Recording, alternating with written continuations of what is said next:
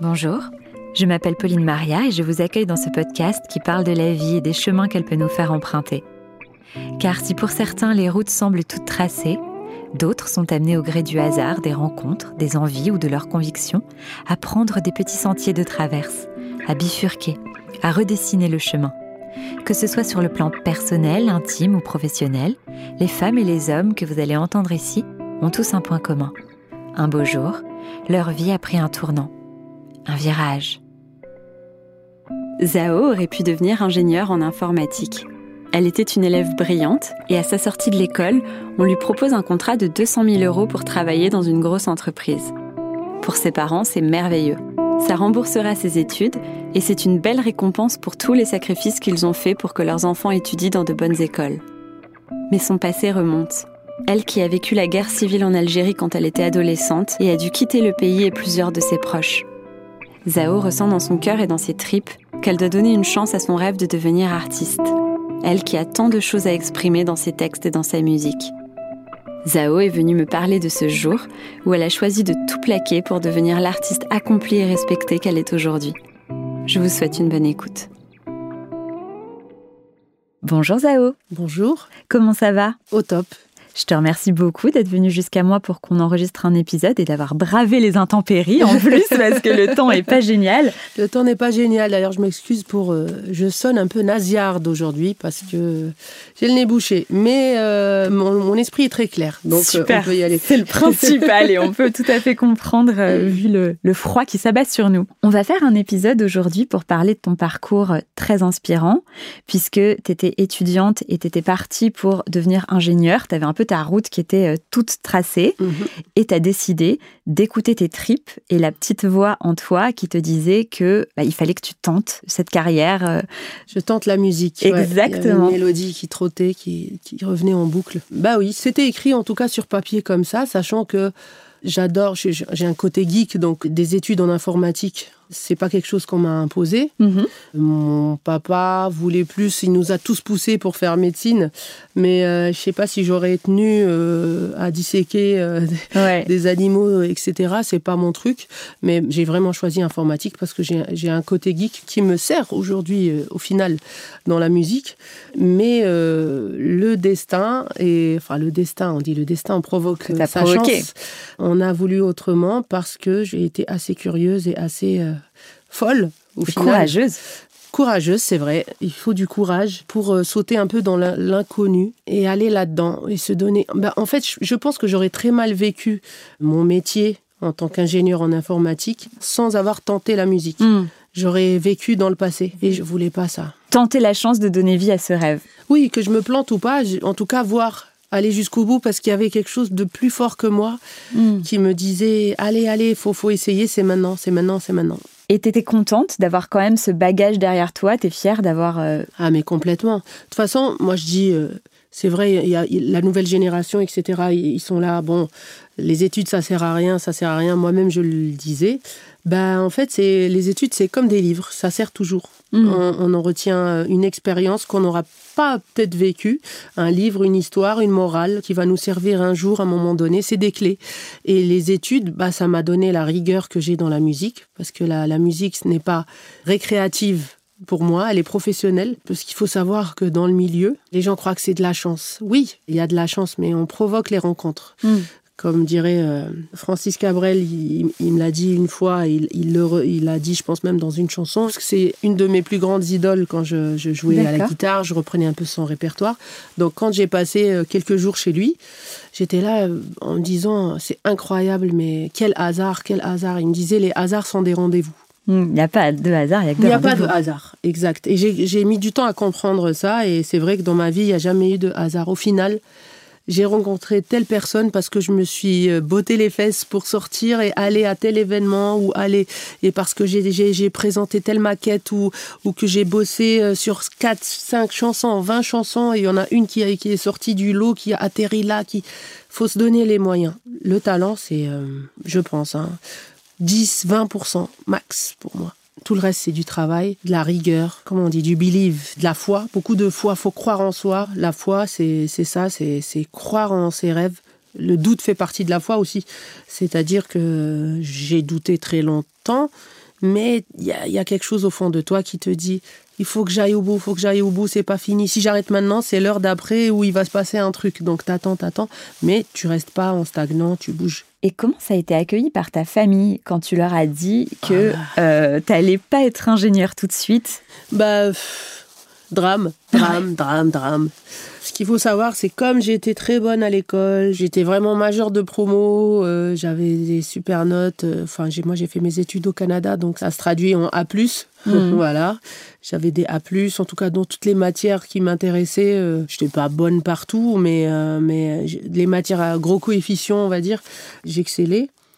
Et il y avait carrément des, des, des gens de chez Ubisoft qui venaient nous démarcher à l'université on va dire c'est à l'américaine, donc ils viennent te démarcher pour rembourser tes études qui coûtent très cher en Amérique du Nord, moyennant un contrat que tu signes hmm. à la sortie. Dès que tu sors, tu as un boulot, quoi.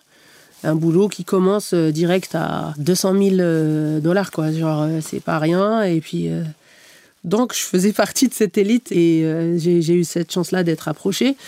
Et au final, je me dis non, je vais prendre une année sabbatique. Waouh, le courage de dire non à cette stabilité-là Parce que. Ou la folie, franchement, j'essaie de pas trop réfléchir parce que la logique voudrait que je dise oui, que j'y aille. Mais je savais au fond de moi que si je commençais à avoir ça, j'allais devenir esclave d'un forfait téléphonique euh, qui coûte cher par mois, d'une voiture, d'un confort, d'un appartement à payer. Et euh, c'était foutu. Mmh. Et donc, euh, je ne pouvais pas avoir cette liberté, même si je galérais au niveau argent. C'était une liberté quand même malgré tout. Mais je comprends que ta famille se soit dit, mais qu'est-ce qui se passe? Ma famille, en fait, euh, quand je leur ai dit, euh, bon, bah, maintenant, je vais tenter la musique, eux qui, qui sont très ouverts musicalement, ils m'ont acheté ma première guitare, ils m'ont inscrite euh, à l'école des beaux-arts en Algérie. Donc leur dire que ce n'est plus un hobby, ce n'est plus une passion récréative. Mon souci numéro un, ça devient la musique. Ça devient mon, ma raison de vivre, quoi. Et là, ils font, euh, bah non, comment ça, qu'est-ce qui t'a pris euh, Qui t'a lavé le cerveau? Ça, ça part en fréquentation, mais est-ce que c'est telle fréquentation qui t'a dit ça? Mais non, mais, mais tu ne te rends pas compte, t'es jeune, mais pourquoi tu nous fais ça? Qu'est-ce qu'on a fait au bon Dieu? Voilà, ça se traduit par tout ça. Bah, il y a des larmes, il y a du drame, il y a... Et il y a moi qui ai de la peine de leur faire mal au cœur. Mais c'est plus fort que moi, j'y vais quand même tu as été super courageuse parce que je trouve que à cette époque-là, quand on est jeune, tu vois, quand on sort à peine des études, c'est extrêmement difficile de se faire confiance et de se faire passer en premier. On a parfois tendance, je trouve, à, tu sais, un petit peu faire passer les besoins des autres avant les nôtres.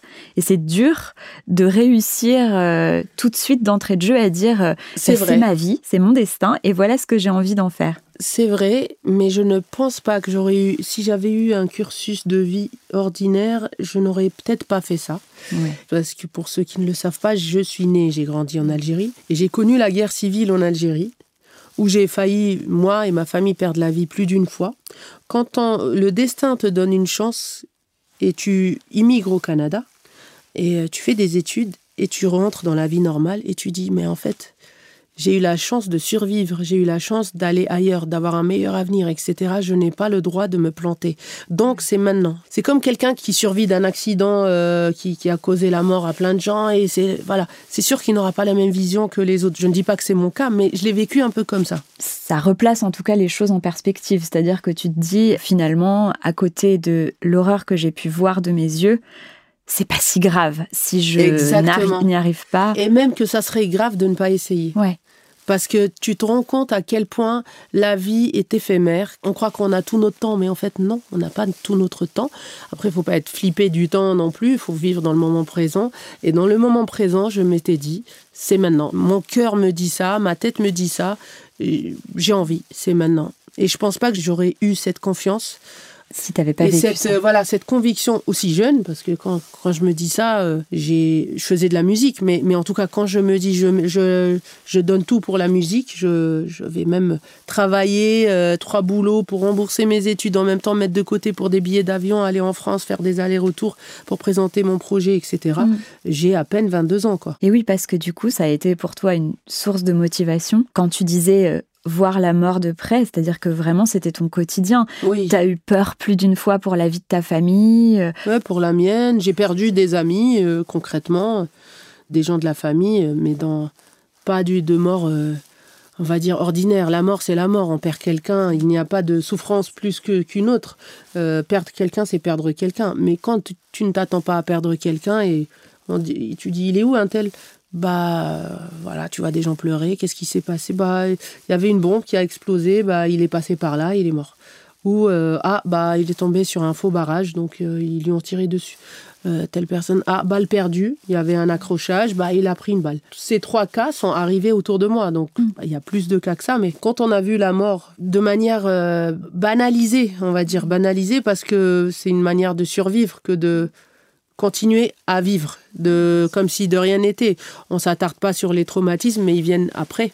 Mm. C'est après qu'on réalise quand on est ailleurs et que tout va bien qu'on se dit mais c'était pas normal en fait. Ce qui doit être extrêmement difficile, c'est qu'il n'y a plus de petits actes anodins du quotidien, c'est-à-dire que ce qu'aujourd'hui j'imagine euh, dans ta vie, euh, si euh, ton mec te dit euh, bah, je vais acheter euh, des tomates, Ouais. bah tu vois, t'es tranquille. Alors que dans ta jeunesse, c'est un luxe que tu pouvais pas te permettre, même un acte qui nous paraît complètement anodin et euh, Ah sans oui, c'est danger. toi et ta chance, c'est le hasard. euh, Tu peux être là au mauvais moment, au mauvais endroit. C'est ça, Donc, devenait, euh, tu vivais dans la peur en fait. Donc, Non, en vrai, j'ai eu peur plus tard. ouais. Je me suis empêchée d'avoir peur longtemps parce que la peur, ça paralyse. La peur, c'est quand j'ai peur d'un truc, j'essaie de l'apprivoiser, Ouais. de, de l'accepter. De cohabiter pour, avec pour la peur. passer à autre chose. Et de- d'où euh, le mot résilience, que- qui, qui est un mot qui m'a accompagné toute ma vie et qui sera d'ailleurs le, le- le- le titre de, de- de mon prochain album. Génial. Donc ré- la résilience a été le thème de, de la vie et j'a- j'adore ce, ce terme euh, parce que pour, euh, pour être vivre en paix avec quelque chose, faut l'apprivoiser, faut l'accepter, faut prendre le dessus après pour récupérer, on va dire, la, la forme initiale qu'on avait avant d'être tordu par les épreuves de la vie. euh, il, faut, il faut passer par plusieurs étapes et être résilient, c'est rebondir après les, les épreuves de la vie, euh, aussi dures euh, soient-elles. Et ta famille qui avait vécu les choses avec toi, ils ont pu, j'imagine, quand même un peu mieux comprendre, du coup, que ça ait pu te donner cette force? Non, Non? Non, non, parce que eux, eux c'est une autre démarche. Je me mets à leur place et je comprends maintenant que je suis maman. Ils se disent, on a tout donné. On a mis toutes nos économies pour avoir une meilleure vie, aller au Canada pour qu'ils puissent faire de brillantes études, euh, qu'ils puissent réussir. Et ils voient euh, leur fille qui fait marche arrière, qui va vers l'inconnu encore une fois, vers le hasard, la musique, où euh, ils sont très conscients qu'il y a une personne qui réussit sur, je sais pas, d'ailleurs ils Oui. me l'ont dit, mais tu te rends compte, il y a une personne qui réussit sur un million bah, j'ai répondu, bah, ça sera peut-être moi. Donc, je, je peux comprendre le- leur inquiétude parce qu'ils se sont dit, ça y est, c'est réglé. Ouf, on a fait ce sacrifice pour nos enfants parce que si c'est pas, c'était pas pour nous, je pense que eux, ils seraient restés. Et là, ils voient que nous, on fait n'importe quoi. À leurs yeux, bien évidemment. Mm. Enfin, nous, c'est moi. Ouais. Les autres, euh, ils ont filé droit.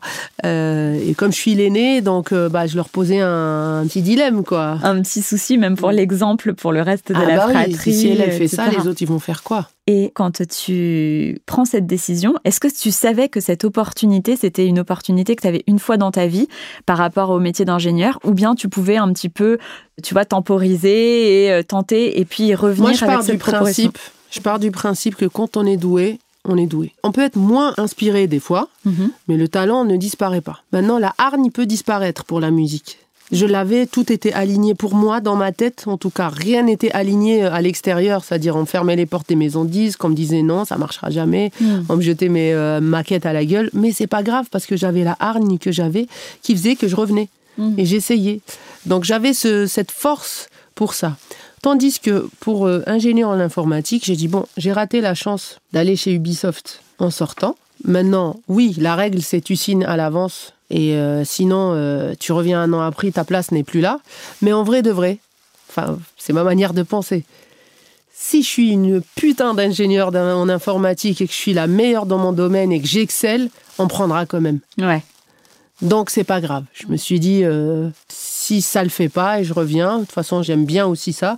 Et euh, j'arriverai avec un CV tout frais, euh, avec un truc de ouf, et euh, je montrerai que je, suis la meilleure, tout simplement. Et ça m'ouvrira d'autres portes, peut-être ailleurs, chez le concurrent. Et pourquoi pas, j'irai peut-être chez le concurrent. Et que c'était pas le moment pour moi de faire ça. Et dans la musique, donc quand tu commences et que tu prends la décision d'essayer de te faire connaître. Mhm. Tu dis qu'au début, tu n'étais pas forcément bien accueilli, qu'on t'ouvrait pas les portes. Pas mal accueilli non plus, mais pas sérieusement euh, ac- accueilli parce que j'ai une voix euh, atypique pour l'époque. C'était que des voix euh, aiguës de filles qui chantaient. elles étaient toutes très féminines. Moi, j'étais pas très féminine dans le look. Mm. J'étais un peu garçon manqué, bah geek. Hein. Ma démarche était pas, je portais pas forcément des talons. tout ça, c'est c'est venu après. Euh, c'est venu en, en m'assumant un peu plus, en, m'accomplissant en tant que femme. Je voulais de toute façon pas qu'on prenne pour euh, mon côté girly. Je, ça m'intéressait pas en fait. Donc je voulais que le talent soit en avant, que ça soit les chansons qui parlent pour moi. Et après, on me disait souvent, ouais, t'es une jolie fille, pourquoi tu te mets pas en valeur? Pourquoi tu mets pas des trucs moulants? Pourquoi tu... Ouais, si j'ai envie, j'en mets chez moi, j'en mets euh, dans, dans la rue, si je veux me balader, euh, j'en mets euh, pour me faire plaisir à moi, mais j'ai pas envie de les mettre et que ça soit un, un- un facteur de, de signature en maison de disque. C'est absolument pas ce que je veux faire.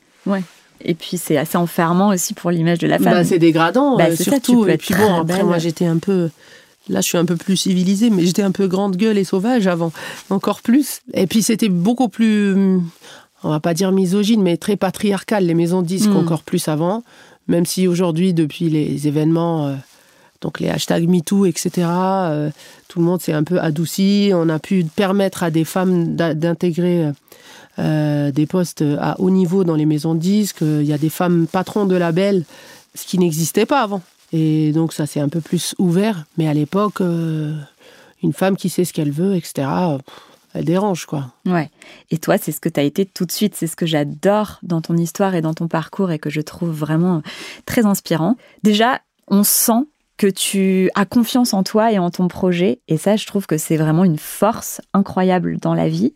Et notamment, quand tu as commencé, tu as toujours su imposer tes choix.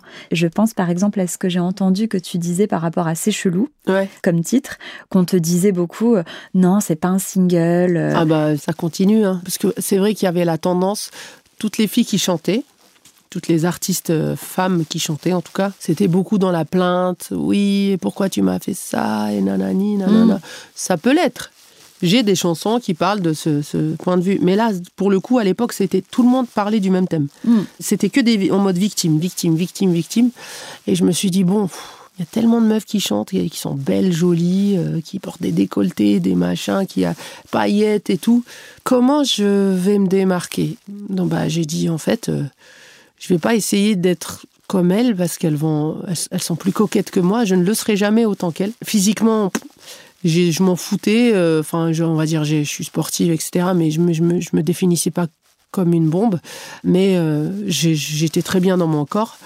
Mais je me disais, mais en fait, est-ce que c'est juste moi ou il y a un public aussi qui aimerait entendre autre chose comme moi? Moi, je m'identifiais pas à ces chansons-là. Mm. Donc j'ai sorti ces chelous ou dans la révolte un peu, mais c'était très très euh, second de- degré bien évidemment. J'ai dit bah ça serait cool de dire ce qu'on pense. À ce moment-là, ton mec te trompe, t'as pas envie de... Ouais, tu pleures plus tard, mais sur le coup, t'as envie de défoncer tout le monde et t'as Mhm. envie de taper la meuf avant le mec. D'ailleurs, c'est bizarre, Mhm. ce réflexe. Et euh, et t'as envie de lui dire, bah, tant pis pour toi. Et en sortant ça, c'est vrai que la maison disque à l'époque, ouais, non, s'il y a des gros mots, taper, taper c'est viol- la violence. Je fais, mais non. Du coup, j'ai fait un clip que j'ai produit moi-même, parce que personne ne voulait me produire. Donc, par défaut, je suis devenue productrice parce qu'on m'a donné un contrat de licence. Donc un contrat de licence, tu peux expliquer pour les Alors, gens un qui savent contrat pas. de licence, c'est-à-dire on croit en toi, mais pas trop. c'est-à-dire que, tiens, on donne un petit budget, mais vraiment, quand je dis petit, c'était très, très, très, très, très petit. Euh, ce qu'on m'avait donné, c'était de quoi faire un clip, Mhm. vraiment. Et j'ai tout mis dans le clip. C'était un gros risque, j'ai tout mis dans ces chelous. Étant donné que l'album me coûtait rien, vu qu'on faisait tout nous-mêmes. Mhm. D'où euh, le côté autodidacte, euh, bah, informatique, etc. Ça m'a servi pour, euh, pour geeker, euh, pour m'enregistrer. Pour, et j'avais un associé aussi qui était encore plus geek que moi et on faisait tout nous-mêmes, homemade, fait maison. On est deux personnes à avoir tout fait. quoi. Et donc l'album avait coûté rien. au final. Par contre, l'image et tout, là, euh, là, on avait besoin de fonds. Et donc, la maison de disque, euh, ne croyons pas trop, euh, c'est une licence. Une licence, ça veut dire que tu as un pourcentage plus important, beaucoup plus important qu'un artiste qui signe en artiste, euh, si ça marche. Mais si ça ne marche pas, ils n'auront pas perdu beaucoup d'argent à la maison de disque parce qu'ils t'auront pas avancé beaucoup d'argent. Ouais. Sauf que malheureusement pour eux, ça a marché. Mm. Donc ils voulaient me redonner un contrat d'artiste. Donc réduire mon pourcentage et me donner plus de thunes. Mais que tu rembourses au final. Donc j'ai dit non, c'est trop tard. Maintenant, moi, euh, je peux pas faire marche arrière. Il fallait croire en moi dès le début. Voilà, fallait, fallait croire. Et euh, ça m'a donné. En fait, je suis devenue malgré moi productrice aussi. Et euh, c'est un peu comme ça que j'ai mis le pied dedans. Et c'était une belle aventure. Et, et aujourd'hui, je suis plus productrice que jamais, euh, puisqu'on est euh, carrément en distribution. Euh, La maison de disque n'est là que pour distribuer. Tu Donc, fais on tout, fait quoi. tout, le marketing, tout euh, fait maison. Moi, j'adore ton côté girl boss et j'adore aussi le fait que tu es hyper précurseuse parce qu'en fait, à l'époque, les maisons de disques comprenaient pas cette diversité que tu proposais dans l'album, justement. C'est vrai, c'est fou. Hein Alors Maintenant, tout le monde fait ça. Tout le monde Maintenant, fait ça. tout le monde fait ça. Mais c'est vrai que quand je venais d'arriver, je faisais écouter aux maisons de disques pour qu'on me signe bah, un morceau comme C'est chelou qui existait. Hein. Il y avait C'est chelou qui existait, il y avait Kiff and Dire, il y avait Déjà je te promets. Donc trois singles sur quatre, il y avait juste pas La roue tourne. Et on me disait, il n'y a pas de single dans ton album, ça marchera jamais. Et euh, tu sais pas encore ce que tu veux. Je disais, mais si, je veux les, ces trois styles. Mm. Euh, c'est 4, 5 styles, 1000 styles dans le même album parce que c'est mes influences. Non, mais non, mais tu peux pas avoir dans le même album un morceau qui s'appelle C'est chelou, ou c'est un peu de l'autodérision, c'est de la rigolade, c'est club, Mm. parce que ça passait en boîte et tout à l'époque, c'est gros, euh, grosse basse, ça passait en boîte et tout, et puis avoir une balade euh, guitare-voix, je te promets. Et je disais, mais et pourquoi pas, en fait, je comprends pas. Et surtout qu'aux États-Unis, qui étaient, bah, je vivais là-dedans, j'étais en Amérique du Nord, donc moi, j'écoutais beaucoup de du Lauryn Hill, par exemple, qui va rapper sur un morceau, qui va chanter guitare-voix sur un autre et qui va faire de la soul sur un autre. Je comprenais pas pourquoi c'était incompatible tant que le lien conducteur, c'est les thèmes, c'est les, c'est la voix, tant que t'as pas l'impression que c'est une compile. Et je trouve que j'avais une voix assez atypique pour euh, faire le lien entre tout ça, pour me permettre en tout cas cette diversité. Et aujourd'hui, est-ce qu'ils ont pu reconnaître euh, qui Ah bah ça fait longtemps qu'ils ont reconnu. Et sont trompés. vrai, mais parce que dès que cet album-là a cartonné, toutes les maisons de disques cherchaient à signer la prochaine Zao. Ouais. Mais vraiment tout le monde. Donc euh, tout le monde se mettait à faire des guitares-voix, euh, en même temps des chansons euh, club, en même temps des... Et au final, moi, j'ai pas arrêté d'évoluer. J'ai fait de l'afro depuis, j'ai fait un morceau reggae avec Sean Paul, j'ai fait, enfin, j'ai fait plein de styles différents, mais, mais j'ai pas eu l'impression de perdre les gens puisque j'étais convaincue de ce que je faisais. Parce que c'est vrai qu'il y a, il y certains artistes, des fois, qui me demandent mon avis. Ouais, j'ai tenté ça. Euh, Bah, des fois, ça marche. Et des fois, je, je réponds vraiment très sincèrement, si c'est des amis, bah, je sens que tu essayes.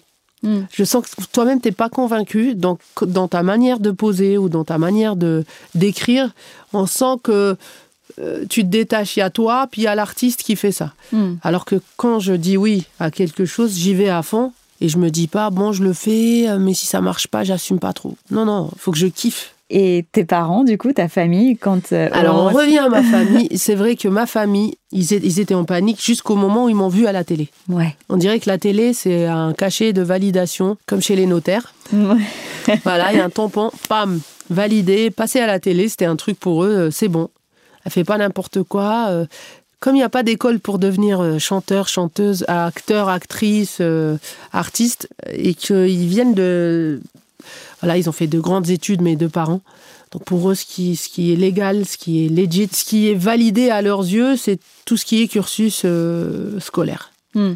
Et euh, là, la télé, ça validait quelque chose comme si c'était un diplôme. Et puis aussi, ça devait t'inscrire dans une sorte de durée. C'est-à-dire que j'imagine que ce qui fait peur pour nos enfants, Ouais. c'est aussi de se dire, euh, mais si c'était euh, un coup de chance et qu'ensuite, euh, Bah, on n'est pas à l'abri. Hein. De toute façon, la musique n'est.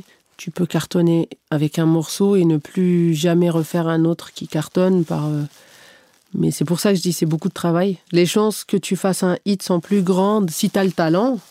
Une fois que le talent, c'est un prérequis, bien évidemment, mais les chances que tu fasses un hit sont plus grandes si tu fais euh, 40 morceaux et que dans les 40, tu élimines 20 et que tu gardes 20 et dans les 20, tu euh, favorises les 10 meilleurs. Je me dis quand même, dans les 10 qui restent, il doit bien y avoir euh, un hit, quoi. Quelque chose qui va, qui va péter. Mais si je fais à chaque fois un titre en m'attendant à ce que ça soit celui-là, le tube, je pense que ça serait du, du bol, ça serait vraiment de la chance là. Et justement, je me suis toujours posé la question, quand on fait des titres, il n'y a pas aussi ce côté de pas réfléchir justement au côté euh, commercial dans le sens. Ah, mais vraiment, il faut, il faut, ne faut pas réfléchir. Mais moi, quand j'en arrive à être prolifique, c'est pas euh, en me disant ouais, il faut. Cette réflexion, elle vient après. Hmm. C'est parce que j'adore tellement ce que je fais que dès que j'ai une inspi, j'y vais. Je me dis pas ah c'est bon, euh, on a ce qu'il faut j'y vais et je vais jusqu'au bout de l'idée. Et si je change d'avis entre temps, je la laisse de côté. Je la ressors euh, dans un mois, peut-être elle va m'inspirer autre chose. Et je vais voir, ah, mais non, c'est pas ça qu'il fallait faire, c'est ça. Mais euh, rester toujours vivant euh, dans l'amusement, dans la, dans l'excitation, dans la musique. Je pense que c'est le secret pour en tout cas faire plein de titres. Et c'est pas faire plein de titres en nombre parce que Zao, elle a dit dans un podcast qu'il fallait faire ça, donc on fait. Non, si t'as pas envie de faire, fais pas. Hmm. Va, amuse-toi, sors en boîte, amuse-toi avec tes potes, euh, je sais pas, va faire un tour en voiture. L'idée viendra quand elle viendra. Et moi, je parle de ça parce que je kiffais n'importe quels accords de piano ou de guitare ou de ce que tu veux. Je peux, je peux te trouver une mélodie dessus et partir sur un délire. Donc je vais, je me donne la chance et les moyens d'aller, d'aller jusqu'au bout des choses. Et justement, tu disais sortir, etc. aussi, j'imagine aussi que l'inspiration, tu la puises beaucoup dans ta vie de tous les jours et Il que c'est important. Il faut vivre et ça, je, euh, je ne le savais pas avant. Parce que bon, on a eu toute une vie pour faire un premier album, toujours. C'est toute une vie. Donc tu as plein de choses à dire, plein de... C'est de l'extrait de Zao pur, quoi. C'est, euh, tu as attendu ce moment-là depuis toujours. Et là, bah, deuxième album, tu dis, merde, euh, j'ai parlé de quoi? Qu'est-ce qui, ouais, selon ce qui a marché. Et ça, c'est une erreur. Il faut pas faire ça. C'est pour ça que j'ai toujours mis euh, du temps entre les albums.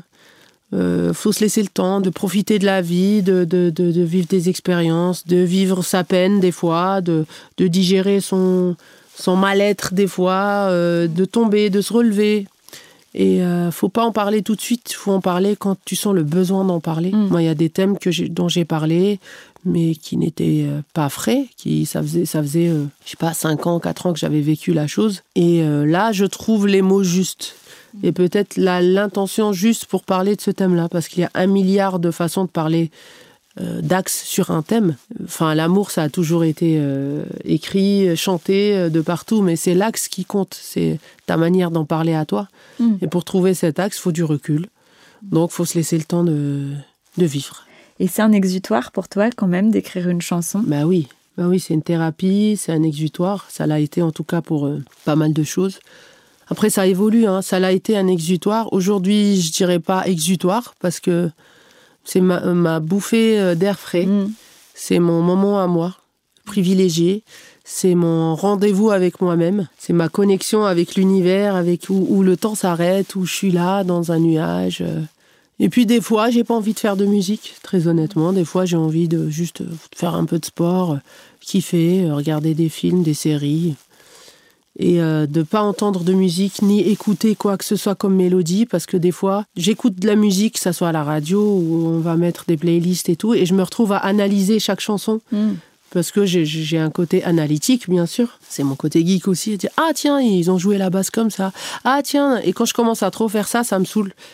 Donc je veux rien écouter. Ouais. Tu te retires un peu. Ouais, je me retire vraiment. Je me fais des cures de silence euh, de trois semaines des fois. Et j'imagine que d'avoir goûté à cette indépendance et à être euh, finalement euh, seul à bord avec tes associés, ça doit être incroyablement. C'est excitant, c'est super, mais c'est très très très anxiogène aussi parce que chaque décision, tu ne peux en vouloir qu'à ta gueule, qu'à mm. toi-même. Euh, tu peux pas dire ouais non mais la maison de disques ils ont merdé. Non c'est toi. Après j'avoue que j'ai la chance de m'entourer de gens qui me ressemblent. Donc on se dit bon on n'est pas sûr, on n'est jamais sûr, sûr, de toute façon. Parce que j'ai connu aussi des gens qui, une fois que ça marche pas, je, je t'avais dit, non, on y va, on y croit, on vote, on y va, c'est celui-là. et on assume. Il n'y a pas, je t'avais dit. On va voir pourquoi, pourquoi ça l'a pas fait, parce qu'il y a des échecs des fois, mais même les échecs, c'est des victoires. Les échecs sont des victoires parce que ça te permet de recentrer, de voir avec du recul où est-ce que tu as merdé. C'est pas une sens exact la musique, mais tu dis ah tel truc, c'est vrai que j'étais, j'aurais dû le faire comme ça, comme moi j'entendais au début. C'est vrai que j'ai voulu produire, peut-être j'ai trop produit. Le truc, je l'avais fait que guitare-voix au début, mais je voulais être dans l'air du temps, donc j'ai rajouté des instruments, des machins. Et en vérité, en vérité, même ça, il y a des morceaux que je pensais être des échecs qui cartonnent aujourd'hui sur TikTok. Peut-être ils sont hors génération, ils étaient trop tôt pour leur époque. Il y avait, euh, c'était pas le bon moment. Par exemple, prenons l'exemple, j'ai un morceau qui s'appelle Bolos. Mhm. Sur le coup, moi pour moi c'était une valeur sûre. Je le fais, c'était les gens ils, ils, avaient pas besoin de ça, ils avaient besoin d'un je te promets bis. Ils voulaient euh, de l'amour, ils voulaient euh, c'est comme ça qu'en tout cas que je l'ai vécu. Pas grave, mais j'assume tout ce que je fais par contre. Faut assumer, faut pas rejeter ses enfants. Faut, mhm. euh, on se dit ils ont fait leur vie, mais on sait jamais quelle tournure vont prendre les choses puisque Bolos TikTok, il était en tendance top 10 il y a pas longtemps tous les gens reprenaient euh, des phrases dedans, euh, dansaient dessus, des, de la nouvelle génération, mais qui n'étaient peut-être pas nés euh, quand j'ai fait ce morceau-là. Hmm. Voilà, donc il y a eu, y a eu des, choses comme ça où, malgré tout, de ces échecs, on apprend des choses et ça nous remet aussi, ça nous remet la tête sur les épaules, ça nous recentre et ça te, ça te remet peut-être l'inconnu, comme quand tu commences au tout début où tu n'avais rien pris pour acquis, ça te perturbe, ça te fait euh, bouger le bateau, le navire sur lequel tu es euh, pour tout ne rien prendre pour acquis. J'imagine aussi qu'il y a ça, il y a le fait que ça nourrit ton parcours et que ça t'aide aussi en tant qu'artiste à euh, le voir comme un apprentissage en fait et à faire par exemple tu disais qu'il y a certains titres tu n'aurais pas pu les écrire avant je pense à Ma Lune. Mais oui mais oui. Peut-être aussi que ça sert à ça les entre guillemets échecs ce qu'on vit comme ça euh, Bien sûr. au moment où on les vit qui avec le recul non mais même euh, même on va dire le public peut peut le qualifier d'échec parce que ça n'a pas charté c'était pas top 10 enfin il y a des valeurs il y a des il y a des tendances il y a des il y a des il y a des courbes pour appeler un échec un échec aujourd'hui dans la musique, mais en vrai, il y a des choses qu'on a appelées échecs, mais que sur scène, il se passe une magie, que les gens chantent avec toi, c'est les morceaux. C'est juste que ces gens-là bah, n'ont pas été achetés ce titre-là, ne l'ont pas consommé sur YouTube, ne l'ont pas. C'est-à-dire, ils l'ont consommé à leur manière mais pas de manière quantifiable dans les euh, statistiques qui rentrent dans des banques de données, dans les datas euh, qu'on ne peut pas analyser. Oui, ça a vécu autrement. Voilà et tu as plusieurs casquettes dans ton métier et notamment t'écris aussi pour euh, beaucoup d'artistes. C'est vrai. On te connaît bien sûr toi en tant qu'artiste complète pour tes projets à toi, mais tu as ce talent aussi de réussir à changer complètement de manière de d'écrire etc.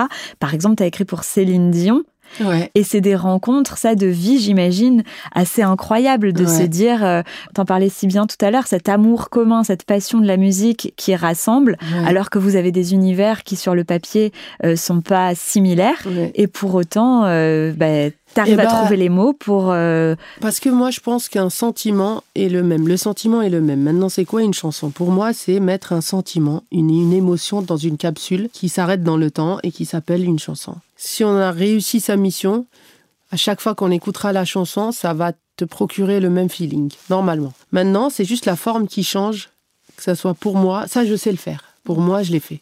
Donc, je prends pour acquis ça. Le faire pour Céline Dion, pour... Euh, Chimène Badi, Christophe Willem ou Soprano, c'est l'enveloppe qui change, c'est tout. Mais le fond, le noyau est le même. Et ce que j'aime dans cet exercice-là, c'est euh, déjà rencontrer des gens passionnés comme moi, qui vont me raconter un peu leur vie, pour écrire à ma manière ce petit bout de chemin, pour immortaliser euh, ce thème, ou faire un peu la profiler, parce que j'avoue que j'aime bien faire ça, et me mettre dans leur peau et me dire comment Sopra ou comment Céline Dion, elle aurait dit ça. Hmm. Alors il dit ça comme ça. Comment, comment je vais pouvoir toucher un soprano en le surprenant comme et, en faisant comme si c'était lui-même qui l'avait fait pour lui-même? Et ça, c'est les retours que tu as en général quand tu écris un titre, par exemple pour soprano Céline Dion, c'est ce qu'ils t'ont dit? Alors pour sopra, j'avais écrit euh, avec lui euh, Cosmo, qui est un morceau vachement dynamique, euh, qui est dans l'énergie, etc. Bon, sopra, j'ai la chance de le connaître depuis 17 ans, donc on se connaît très bien. Je sais plus ou moins ses talents d'Achille, les chansons qu'il va kiffer, où il va, il est très chanson à émotion, etc. Je sais là où il va kicker, je sais, euh, je sais les chansons qu'il va kiffer pas pour leur énergie et les chansons qui vont, qui vont le, plier en quatre de par l'émotion. Donc, euh, quand il m'envoie, il me dit Ouais, euh, j'ai une idée, mais j'aimerais aller jusqu'au bout. Je sais que toi, si t'écoutes, machin, j'aimerais parler de ça, ça et ça. J'ai sorti le premier truc qui m'est passé par la tête et j'ai fait un mémo sur WhatsApp. Je lui dis Bah, moi, ça m'inspire ça, mais laisse-moi réfléchir et je te reviens là-dessus. J'étais à New York, je me rappelle. Je lui envoie ça. Donc moi, j'étais en train de cogiter sur le vrai truc. Et entre-temps, il l'a enregistré, il m'a renvoyé. J'ai dit, mais non, mais attends, tu m'as même pas laissé chercher. Il m'a dit, non, cherche pas, c'est ça. Donc instinctivement, j'ai eu, euh, j'ai eu ce truc-là. T'as eu les bons mots. Euh, automatiquement. Céline Dion, c'est différent, parce que je la connaissais pas personnellement, même si je l'avais déjà rencontrée vite fait. C'est pas quelqu'un qui va se confier et tout. Mais j'ai eu la chance qu'elle soit un livre ouvert dans toutes ses interviews. Je me suis tapé toutes ses entrevues euh, euh, médiatiques et euh, j'ai réécouté toute sa discographie. Et je me dis, si j'étais, si j'étais Céline Dion, donc, de quoi voudrais-je parler? Qu'est-ce qui me ferait plaisir en tant qu'artiste?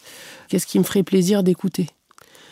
Et je me suis dit, mais en fait, c'est un livre ouvert en, en interview. Elle parle de d'elle, d'amour, de, mais dans ses chansons, elle est pudique. Elle parle d'amour de manière magnifique, comme a pu le faire euh, pour elle un Jean-Jacques Goldman, etc. Mais elle parle pas forcément de ce qui lui fait mal au cœur ou ce qui.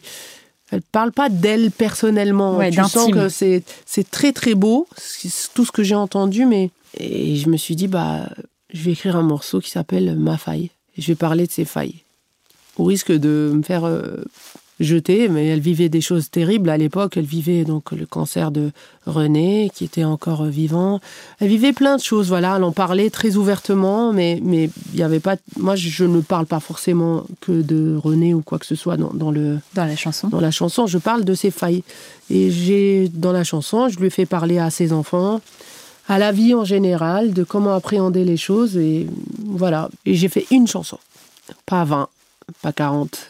Une que j'ai envoyé à son entourage. En me disant, c'est une bouteille à la mer, euh, on ne sait pas trop ce que ça va donner. Et un mois après, j'ai eu, euh, eu un appel de Las Vegas, euh, donc de, la personne qui s'occupait d'elle en France, qui me dit Je suis avec elle, elle a écouté le morceau, elle a pleuré. Et elle me demande si tu peux faire d'autres. Et elle était, elle l'a mis en speakerphone et elle m'a demandé ça et j'étais waouh J'étais scotché, j'étais là, il y a Céline qui me demande de faire d'autres titres.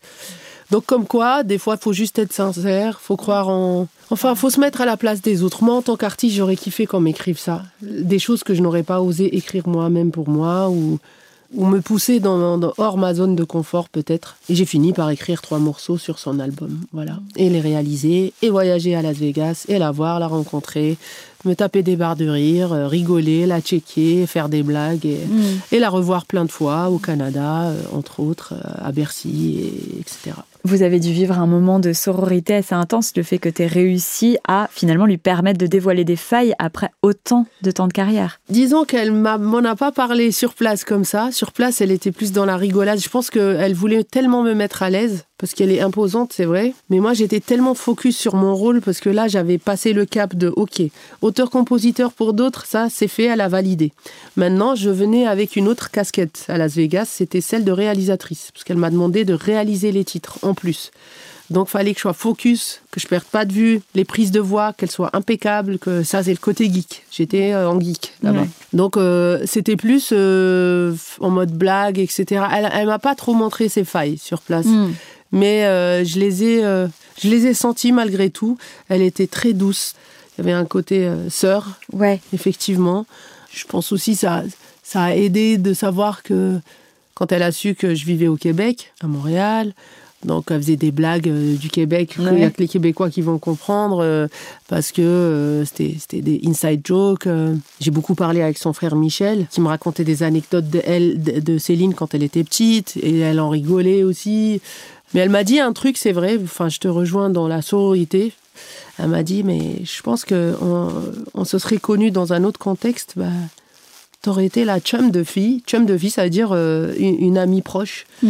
euh, que j'aurais fréquentée, de laquelle j'aurais été très très proche. quoi. Magnifique. Et en plus, j'imagine qu'à son degré euh, de célébrité, etc., rencontrer quelqu'un d'authentique qui, avec ton niveau de notoriété, ta carrière a eu l'humilité de, comme tu dis, remanger l'ensemble de ces apparitions médiatiques, tout réécouter, te mettre vraiment dans sa poêle et pas lui faire finalement, tu vois, du Zao un peu. Euh, bah ça, c'est à double tranchant. J'ai essayé de pas lui faire du Zao, mais malgré tout, c'est moi qui ai chanté les morceaux au début pour envoyer la maquette. La maquette, donc, elle existe avec ma voix. Mais, mais j'ai une manière de chanter qui est euh, propre à moi. Mais elle l'a emprunté. Et moi, je lui disais, non, mais fais pas comme ça, fais plutôt comme ça. Elle me dit, mais j'adore comment tu, tu, tu, tu, finis les respirations. Et donc, elle a emprunté le truc. Et je lui dis, mais Céline, les gens après, ils vont dire euh, que tu fais du Zao. Elle m'a dit, on va l'assumer. c'est ça la grandeur qu'elle a eue, c'est de dire ouais, moi aussi j'ai le droit d'évoluer. Attends. Et elle l'a dit euh, même dans une interview, elle a dit euh, bah, Zao, voilà, c'est une belle rencontre, blablabla. Elle est là. Euh, en tout cas, l'interview, elle l'a faite à Las Vegas et j'étais en train de travailler sur ses voix sur, dans la salle à côté, quoi. De faire la geek. Exactement. Et elle a dit, elle est battante, elle est, elle est enthousiaste et tout. Elle a dit, je, je me suis permis de, de lui emprunter un peu de sa sa modernité. Mm. Et euh, je, elle l'a assumé, ouais, mais j'ai. Du coup, bah, c'était cool parce que du coup, bah, il y avait plus de. Elle a fermé la bouche à tout le monde, en vrai. Après, c'est un honneur, bien, bien évidemment. Ça veut dire qu'au-delà de moi qui lui écris des chansons, ma singularité en tant qu'artiste lui a plu. Disons qu'après ça, tu as pu appeler tes parents, en plus, euh, quand euh, elle euh, t'a fait tous ces compliments, dire alors j'ai bien fait ou pas de pas non, pas. Ça y est, je ne cherchais plus la reconnaissance. De toute façon, quand on y va, on cherche pas. On est content de l'avoir, de mm. celle de ses parents, mais je l'avais déjà eu. Non, non, au contraire, je n'étais plus dans ça, dans la, dans la mm. recherche de reconnaissance. Au contraire, j'étais dans le, les faire kiffer. Donc une fois que c'était concret et tout, je ne pensais même pas d'ailleurs à mes parents au début. une fois que c'était concret, je les ai emmenés la voir euh, en concert à Montréal. Génial. Et là, euh, ils étaient là, waouh, waouh. Genre, toi, t'as écrit pour Céline Dion Ouais. ouais, wow, incroyable, incroyable. Donc c'est cool. J'imagine que toi aussi, ça doit t'emplir de fierté. Bah oui, oui, oui. Bon, je pas. Euh, je voulais pas que ça devienne à chaque fois un trophée, euh, genre ah bah regardez, j'existe, ah bah aimez-moi. C'est. Hmm. Je finalement j'ai bien fait de, faire de la musique. Non, à partir du moment où ils me voient heureuse là-dedans, euh, je pense que et, et, que je n'ai pas mal tourné et que je n'étais ni droguée ni. ouais ouais, je vois. Parce que c'est vrai, il y avait les clichés. Ma mère me disait mais ok, d'accord, s'il te plaît, euh, si tu sors quelque part, ne bois pas dans des verres qui ne t'appartiennent pas. Je dis, mais maman, je ne bois jamais dans des verres qui ne m'appartiennent pas, de base. Oui. Donc, euh, oui, mais fais gaffe, on peut mettre des drogues, tu sais, parce que on, voit beaucoup dans les documentaires, euh, ils finissent drogués, machin. Bah, en fait, non, c'est des clichés ça peut arriver. C'est vrai que c'est un monde où on a accès à plein de choses. C'est le monde de la fête.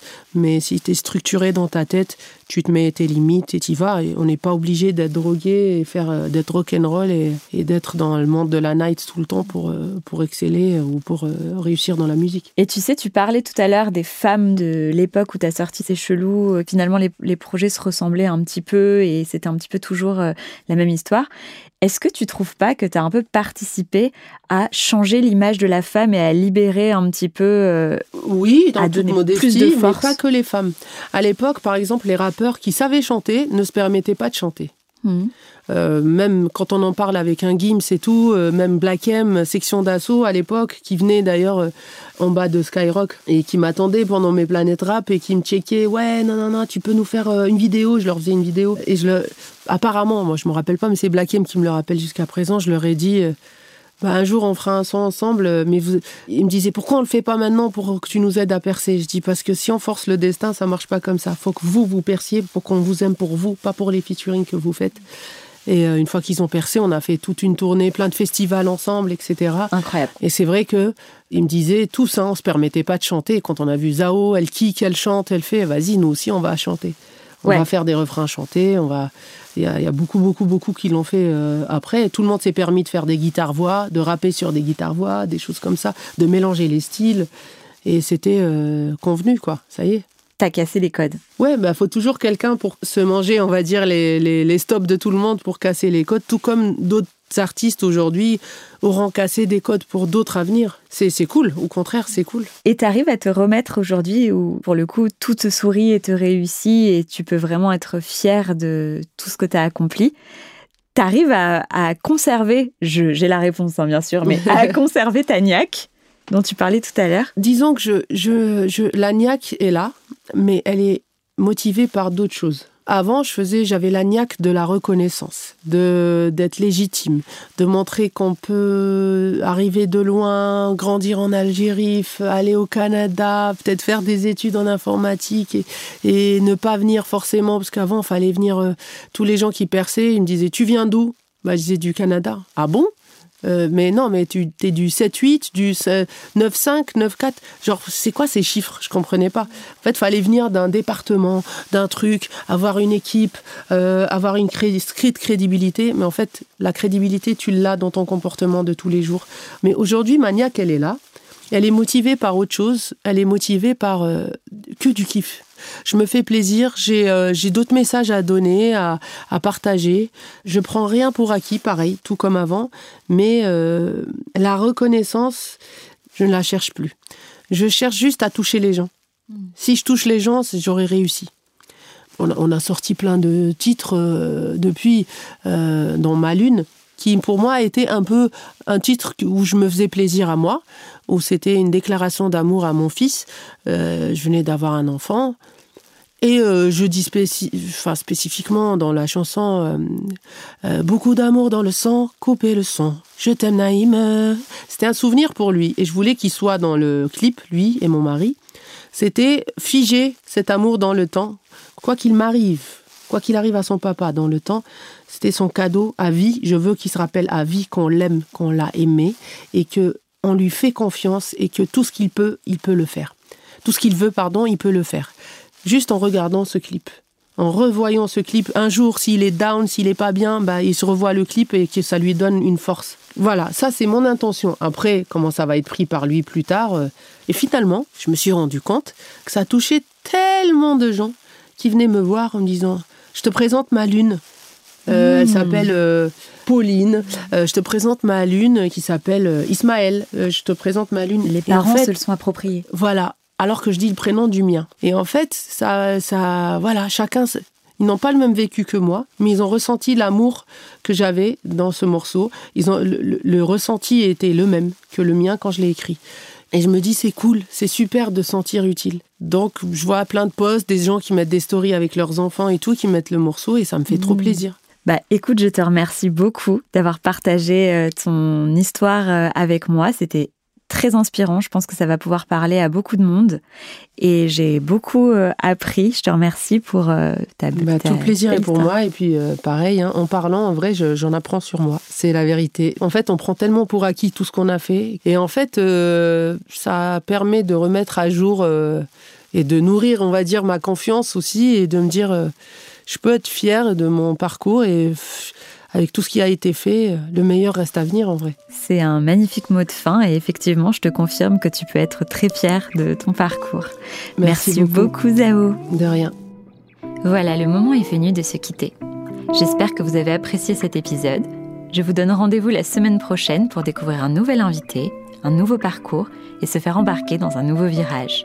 En attendant, prenez soin de vous et bonne semaine.